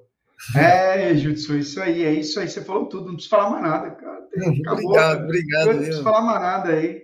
Já falou tudo, já arrebentou. É, eu não sei, acho que a maioria do pessoal do, do canal aqui já talvez já conhecia você. Se não conhecia agora, virou fã. Não tem dúvida de sair, não tem dúvida aí. Vou colocar aqui o Instagram também, seu aqui para o pessoal. E, e, eu falo, né? E, isso é tão importante, isso é tão importante. Você teve isso, Judson, é, nesse sentido. Uh, você falou que você teve, sua esposa apoiou, né? Sim, sim. Apoiou. Sim, sim. Foi. Até postei um dia desse, né? Que quem ajuda a atravessar o deserto tem que tem direito a, a participar da festa do Cume da Montanha. E eu estava me referindo à minha esposa. Foi a pessoa que atravessou o deserto comigo. Né? E eu tenho um reconhecimento disso muito grande, muito claro. Seria, assim, um, uma falta de, de, de decência muito grande não ter esse reconhecimento. A minha esposa foi peça fundamental para que as coisas dessem certo. Foi quem me disse: vai dar certo, tenha calma. Muito bom. Tenha muito calma bom. que vai dar certo. E deu. E deu. deu, sim, deu. E deu. E passando essa pandemia, eu não tenho dúvida que passando essa pandemia, uh, o pessoal vai muita gente pedir para você palestrar, rodar o Brasil afora aí para poder levar essa história sensacional, essa história fenomenal. Realmente, Brasil afora, que isso aí merece, essa história merece ser multiplicada vezes um milhão, né? Ah lá, olha que bacana lá. Deus abençoe aos dois por essa live. Maravilhosa motivação. E também já fiz o meu Pix. Aí sim, pessoal. Ô, bacana. Fábio, muito obrigado, Fábio. Muito obrigado. E passa o, o WhatsApp já com seu endereço para eu já colocar amanhã no correio. E aí já manda autografado também para você, Fábio Silva Santos. Valeu, Fábio, muito obrigado. Muita gentileza, muito agradecido mesmo, Fábio. Muito bom, muito bom, muito bom. Muito é obrigado. Telvis. Noel também, muito obrigado. Muito feliz Bacana. da participação de vocês aqui na nossa live. Pessoal, vamos às últimas dúvidas que você tem aí, porque eu sei que o Jutsu vai treinar, ele ainda vai dar uma corrida. É isso mesmo, Jutsu? Vai dar uma corrida vou, ainda, né? Vou correr um pouco agora. É o horário que eu estou correndo, é à noite. Eu saio cedo para a delegacia e volto à tarde, e aí eu tenho que cuidar aqui também da Is Valentina, brincar um pouco com ela, Olha, ler um eu, pouco, levo ela ao parque. Eu ouso dizer que eu vi uma criança passando aí atrás, hein, Judson? Tem, tem a Valentina. Deixa. Is Valentina, vem aqui, amada. ah, ela, é ela que é a. a é, é ela que estudava comigo. A, a tinha seis meses, um ano, quando da, da caminhada para delegado, né, dos estudos. Então era essa aqui, a pequena. Nasceu quando eu estava na caminhada para delegado, né? Era Is Valentina. E ainda hoje é, é, sou eu que vou correr com ela aí nos parques. Nas... então tem que ter tempo para ela também. E, e essa, aí, essa que vai ser, é ela que vai ser a futura delegada, é isso mesmo? É, é, é, não sei, você quer ser delegada como o papaizinho? Eu ainda estou decidindo. ah, Nem sei. Se eu sou médico ou delegada. É. Oxi! Olha, eu vou dizer para você. Um, você vai prender algumas pessoas, outro você vai cuidar dos, dos presos, porque os presos dão trabalho também, viu? Os presos. Ah, eu vou falar para você, o pessoal que dá trabalho, mas maravilhosa, linda, linda, linda. Aí eu tenho uma de cinco anos também, tá dormindo nessa hora, dorme cedo, mas é muito bacana, é o que movimenta é, a gente. Né? é, a Valentina era motivação para estudar. Né? Aí eu, é, é, por isso né, que eu costumo dizer: família não pode ser um obstáculo, família não pode ser uma coisa de dificuldade, família tem que ser uma coisa para lhe animar, uma coisa para lhe estimular. Né?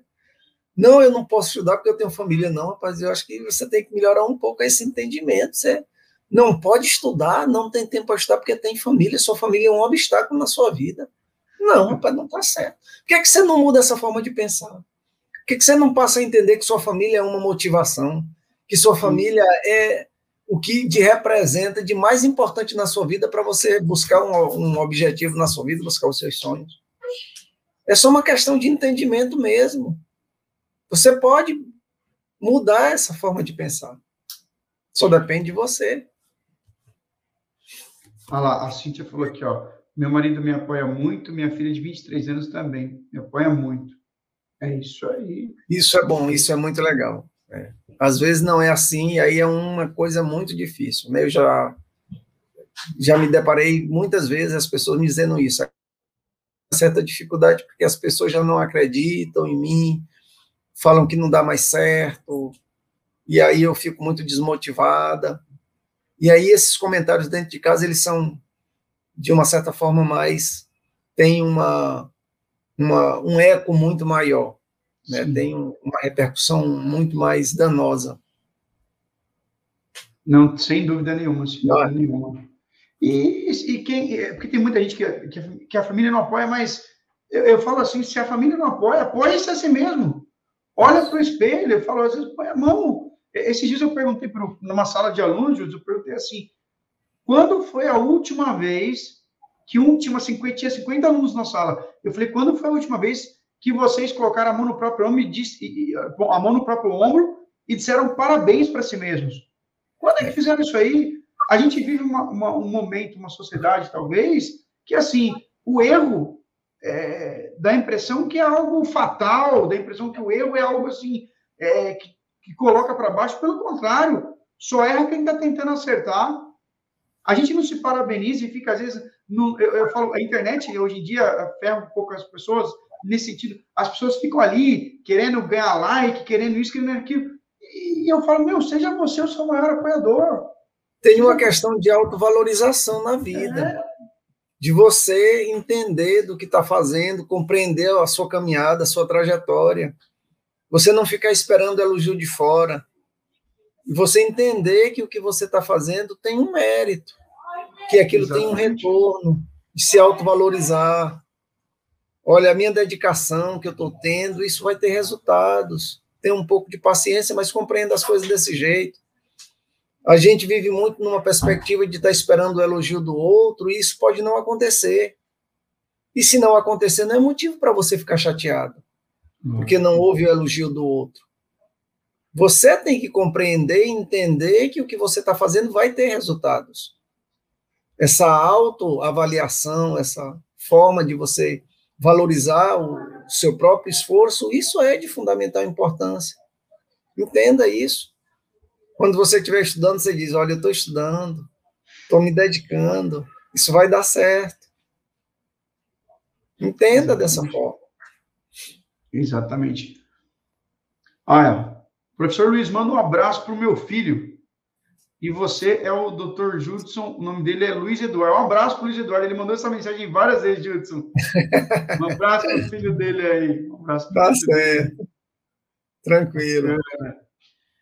Judson, eu vou agradecer é, encerrando essa live com tristeza, porque por mim eu ficaria aqui mais algumas horas. Vamos fazer outra, Luiz, vamos fazer outras. Vamos mesmo? Vamos sim, claro, vamos marcar e vamos fazer. Tá? Vamos só ver aí a data e de, definir aí outras coisas que você queira conversar. Depois que você lê o livro, pode ah. ser que você despeste para um bocado de coisa do conteúdo e. Ah, Júlio, vamos conversar de novo, mas eu quero perguntar aqui alguns pontos do livro, algumas coisas dessa mudança, dessa outra. E aí a gente faz outra live, sim, com certeza.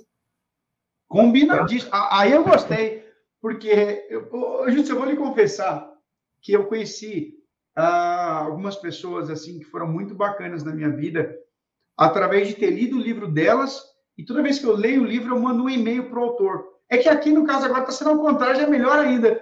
Mas eu conheci o Dr. William Douglas assim, mandei um e-mail, uma mensagem para ele falando que eu tinha lido o livro, quanto o livro dele tinha abençoado a minha vida, tinha transformado a minha forma de olhar, não só para o concurso extraordinário, mas para a vida. É. Extraordinário, professor, muito, muito extraordinário. E, e, e, assim, aí mandei mensagem, ele me respondeu, ele me respondeu, foi super solícito comigo, e depois eu encontrei ele na igreja aqui, né, a gente, é, ele, ele vem palestrar na mesma igreja que eu frequento, que eu, Então é, é bacana a vida, a vida fazer esse. E eu falo, procura, procura as coisas certas, faz as coisas certas, que as pessoas certas vão aparecer. Isso. Né? Então é, é verdade. É isso. Judson, muitíssimo obrigado de coração. Ó, foi um presente a sua live para gente. O livro, é, perto da live, é, é, a live já acho que já superou todas as expectativas. Eu vou ler o livro, né, vou marcar uma live então, porque com tá certeza. Tranquilo. Eu vou querer falar Tranquilo. sobre obrigado o livro. Obrigado também, viu, Luiz? Tá, obrigado, obrigado, muito obrigado. Boa noite às pessoas que nos assistiram e só gratidão. O meu sentimento com você e as pessoas que nos assistiram e que vão nos assistir. Bacana. Ah lá, o Neto já escreveu aqui, ó, live top. Marquem outro, parabéns aos dois. Obrigado, Neto. Um abraço. E aí, o livro, um é, um é para mim, o outro eu vou sortear depois nas redes. Então. Tá certo, tá. E você, alguém ganha. Eu, eu, tá. Se você fizer e dizer que é para autografar para alguém, eu já mando autografado para essa pessoa. Aí a pessoa só passa o endereço para você e você manda para mim e eu mando autografado já para o endereço dela. Combinadíssimo, então. Entendeu? Então, assim, manda o meu, o outro fica com você. Eu falo, ó, oh, quem ganhou foi essa pessoa aqui. Manda para ela autografar. Aí eu mando autografado para ela. Então tá bom, combinado. Judson, ó, estou sempre à disposição. Como nós Obrigado, aí no jargão policial, que a PQRV não é assim que o pessoal fala? É. Muito obrigado, Luiz. Eu obrigado, também. Aqui, aqui, precisar, estamos juntos, viu? Um abração obrigado. e fica com Deus, tá? Tchau, tchau. Tchau, Judson. Obrigado. Pessoal, tá. obrigado a todos aí. Essa live vai ficar disponível.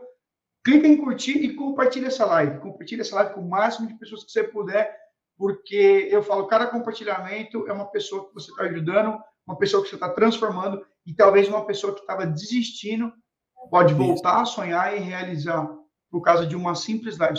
Eu falo, as é. pessoas não, não têm noção do poder que tem. Às vezes, um simples compartilhar uma coisa bacana como essa aí. Hudson, mais uma vez, gratidão, viu? Obrigado. Um abraço. E, e boa corrida lá. Tá certo. Obrigado, obrigado.